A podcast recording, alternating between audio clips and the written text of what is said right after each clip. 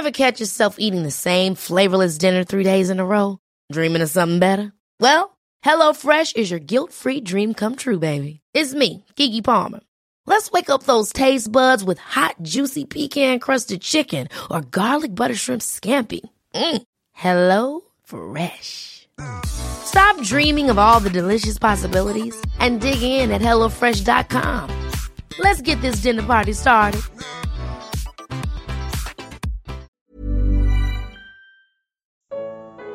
Como responder um ateu? Comentário de Mari Persona.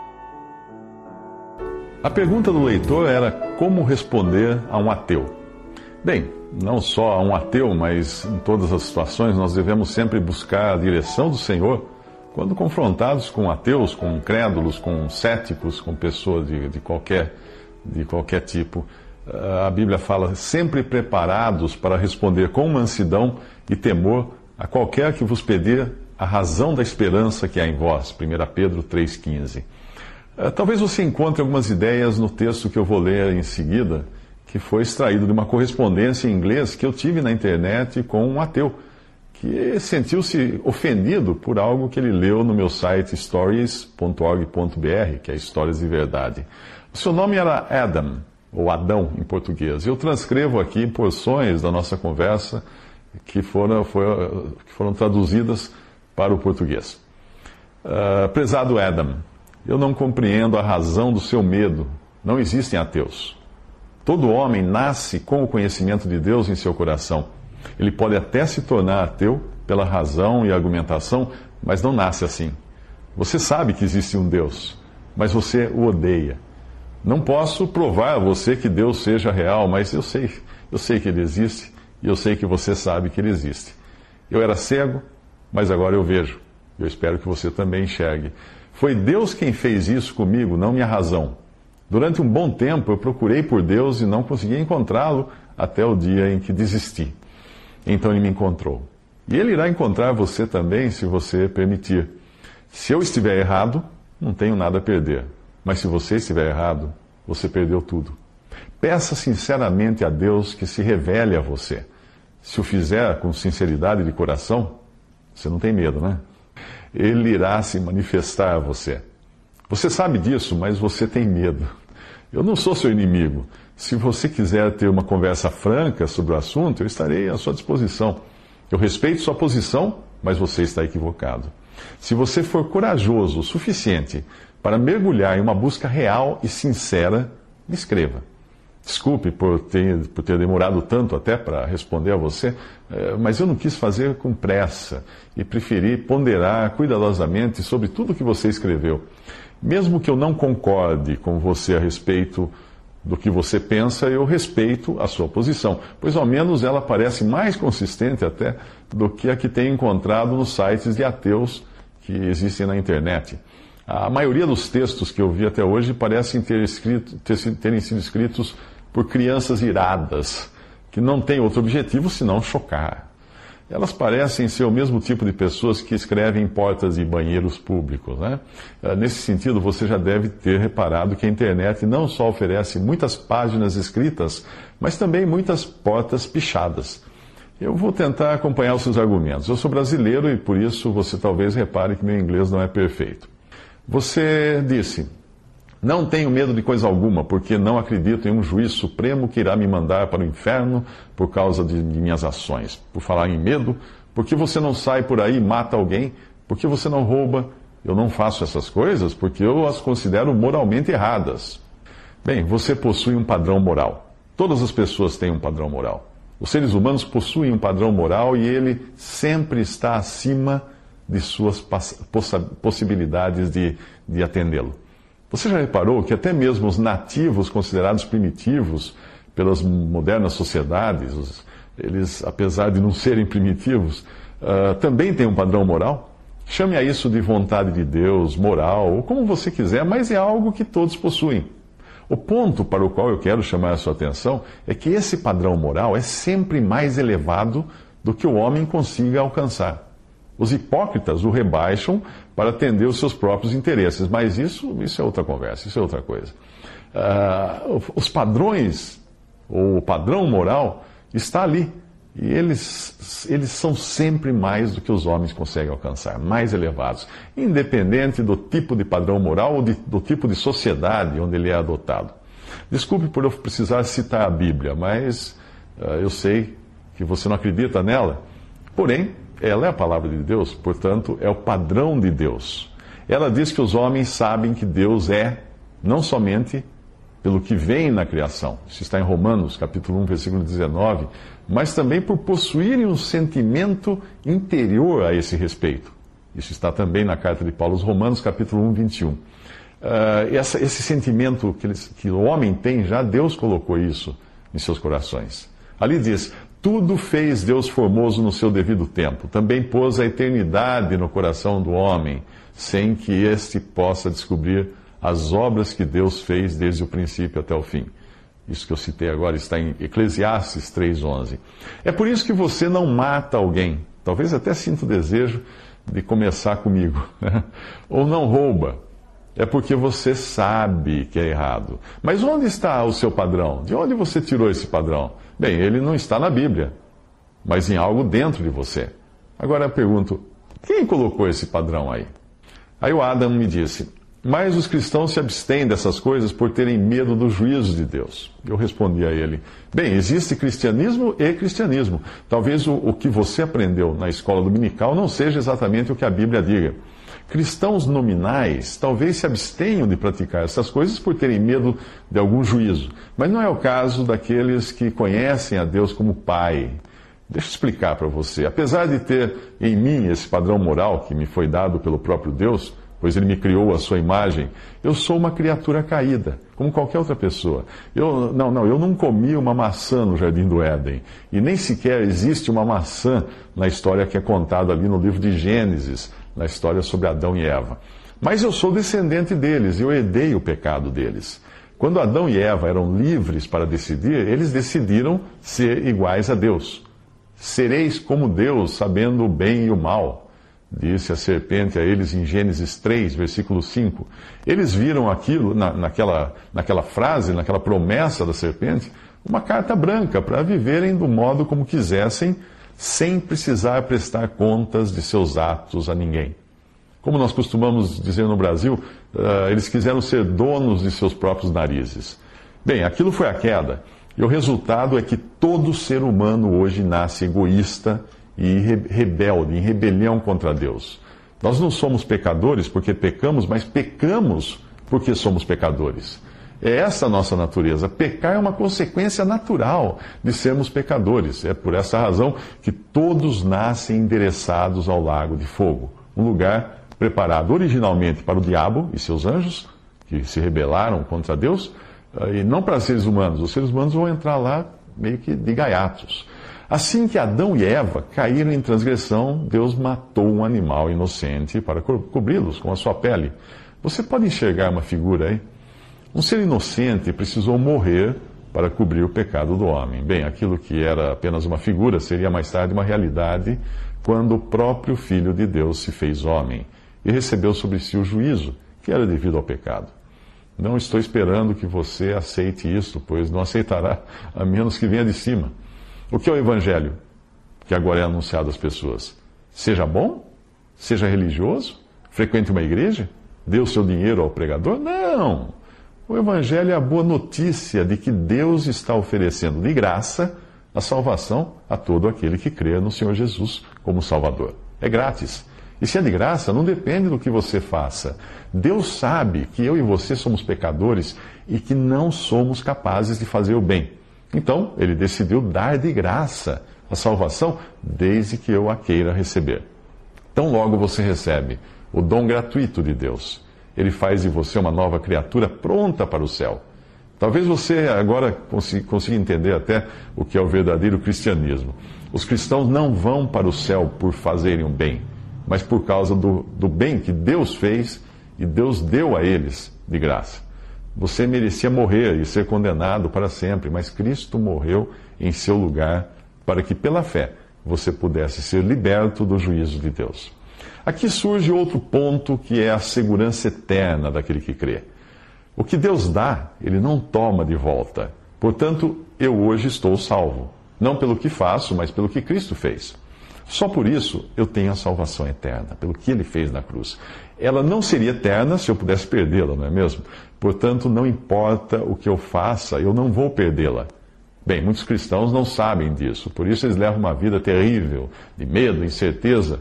Eu não tenho medo de ir para o inferno, porque agora isso é impossível de acontecer com aquele que foi salvo por Jesus.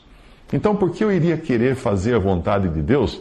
Eu me refiro a, por exemplo, não matar, fazer qualquer coisa contrária à vontade dele. Por quê?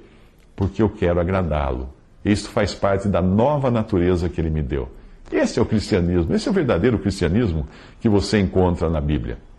Aí o Adam me respondeu: Acho que você entendeu tudo errado. Veja que toda criança é ateia. Então, logo começa a falar, elas já, já querem saber coisas como quem, quem fez Deus, e seus pais não conseguem responder. Elas, eles ensinam essa bobagem que você acredita por serem incapazes de responder uma simples, simples questão. Então, ah, quando aquela criança deveria estar aprendendo lógica e como tomar decisões imparciais e de mente aberta, elas são confundidas pelo que seus pais ensinam sobre o paradoxo que chamam de fé. Eu mesmo não consigo entender a razão de alguém, entender, de alguém acreditar em algo que não faz qualquer sentido, simplesmente porque os seus pais e amigos dizem que você precisa ter fé. E se um adulto não entende isso, quanto mais uma criança. Os pais simplesmente confundem os seus filhos, portanto, se eles ficam confusos é por causa de seus pais. Muito bem, aí eu disse a ele: Acho que você está partindo de sua própria experiência para criar uma regra. É claro que os pais fazem isso independente do grupo de pessoas ao qual pertencem. Não são apenas os cristãos que fazem isso, mas é um comportamento universal. Este é o ponto para o qual eu quero chamar a sua atenção. Existe um conhecimento universal de Deus, independente do modo como ele é expresso. Você pode lutar contra o cristianismo, mas você não pode negar que todos os povos têm a noção de um Criador. Você fala, de, você fala em lógica. Não seria lógico os pais deixarem passar para os filhos esse conhecimento que eles naturalmente têm? uma vez que ele está tão intrinsecamente ligado à própria natureza humana.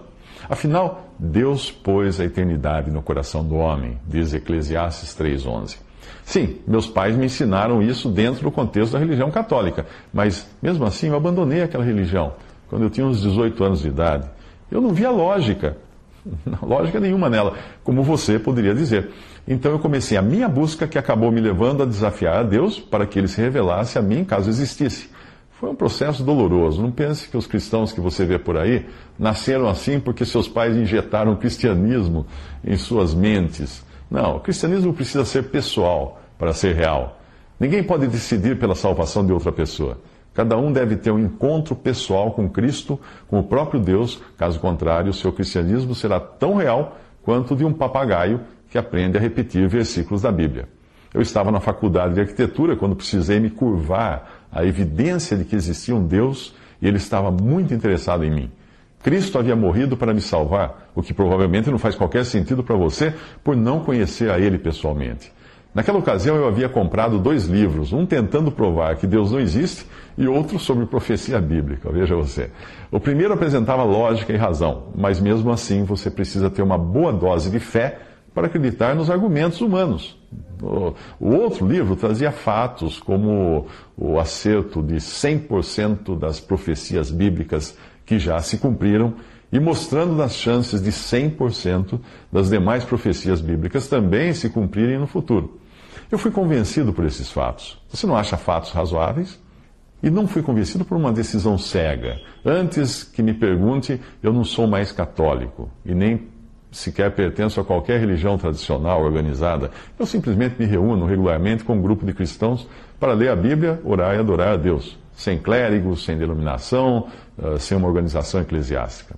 Aí o Adam me disse: é triste que o mundo, a maioria, como os cristãos, budistas, muçulmanos, etc., não sejam capazes de ir além de sua fé e encontrar razão de qualquer modo, é um consolo, consolo, saber que as religiões dos romanos, dos incas, dos índios e de, tantas, eh, de tantos outros povos desapareceram. E o cristianismo segue ladeira abaixo, segue ladeira abaixo.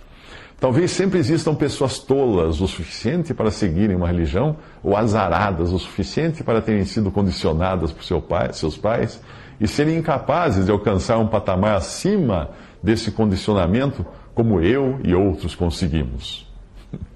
E eu disse a ele: Adam, você quer o meu aplauso? aplauso? Aí ele continuou: Você escreveu que eu sei que existe um Deus, mas sinto ódio dele. Sua afirmação é tanto falsa quanto verdadeira.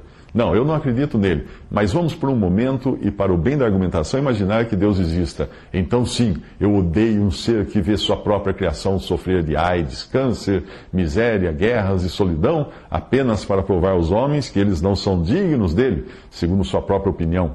Deus matou crianças. Você se lembra do dilúvio de 40 dias e 40 noites? De Sodoma e Gomorra? Em ambos os casos, todas as pessoas que morreram eram ímpias. Permita-me discordar. Em toda a minha vida eu jamais encontrei um bebê ou uma criança ímpia, e mais, eu nunca encontrei um animal ímpio na floresta. Mesmo assim, Deus nos matou a todos nesses episódios. Sim, se Deus existisse, eu odiaria, pois se você ler a Bíblia com uma mente sem preconceitos, verá que Deus é mau. Hum. Aí eu disse para o Adam: Existem coisas que acontecem em sua família que você nem perderia tempo explicando para mim, pois eu não entenderia. São assuntos pessoais e somente um membro da família seria capaz de entender. Não que sejam coisas que exijam um diferente grau de inteligência, mas é preciso ser membro da família, conhecer sua personalidade, para entender algumas coisas que são apenas para quem faz parte dela. O mesmo acontece com as coisas relacionadas a Deus. Há coisas sobre Deus que você não conseguirá entender, a menos que se torne um membro da família de Deus. Eu perderia um tempo imenso tentando explicar essas coisas e você não entenderia. Tudo o que você mencionou aconteceu porque o homem decidiu ser independente de Deus. Um ato de rebelião sempre traz consequências. O que mais você poderia esperar? Só para falar dos animais, sabia que eles sofrem por causa do homem? Eu sei que você tem uma Bíblia aí, leia Romanos 8, de 20 a 23. Eu não posso provar a você que Deus seja real. Isso é algo que você deverá descobrir por si mesmo.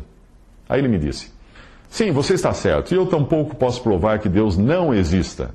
É por isso que precisamos de provas para dar suporte a qualquer uma dessas opiniões. O ateísmo diz, diz que não existe nada ali, portanto assume a hipótese nula, que não depende de prova. O deísmo afirma que existe algo ali, o que exige uma prova. Até onde eu sei, não há provas nem de um lado nem do outro. E mesmo você terá de admitir que para uma ou outra coisa nós dependemos da razão. Aí é a minha vez de, de, dizer a ele que talvez você não tenha, talvez eu não tenha usado as palavras corretamente. Eu não posso provar aquilo que você precisa descobrir por si mesmo. Mas eu posso mostrar a você fatos, se você tiver, tiver interesse. O que dizer das evidências na própria profecia bíblica? Mas não vou fazer isso a menos que você tenha interesse em ouvir. Eu era cego e agora vejo. Aí o Adam me disse: Sem querer ofender, acho que podemos seguir conversando sem você citar hinos, ok? Eu não citei um hino, Adam, mas João 9,25. Porém, você mencionou um hino e provavelmente foi Amazing Grace, Graça Sublime, escrito por John Newton, que morreu uh, no início do século XIX. E antes de se converter, ele foi capitão de um navio negreiro.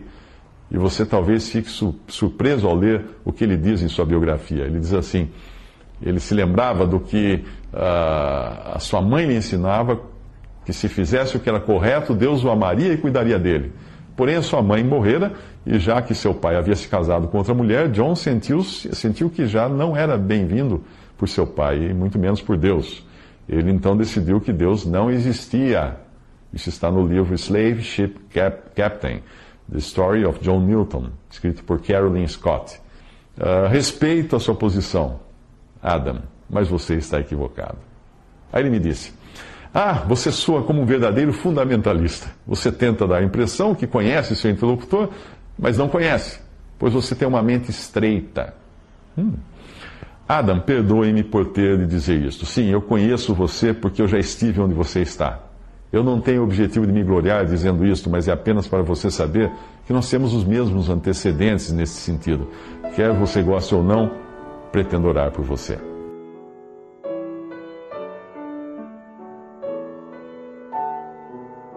Visite respondi.com.br. Visite também 3minutos.net.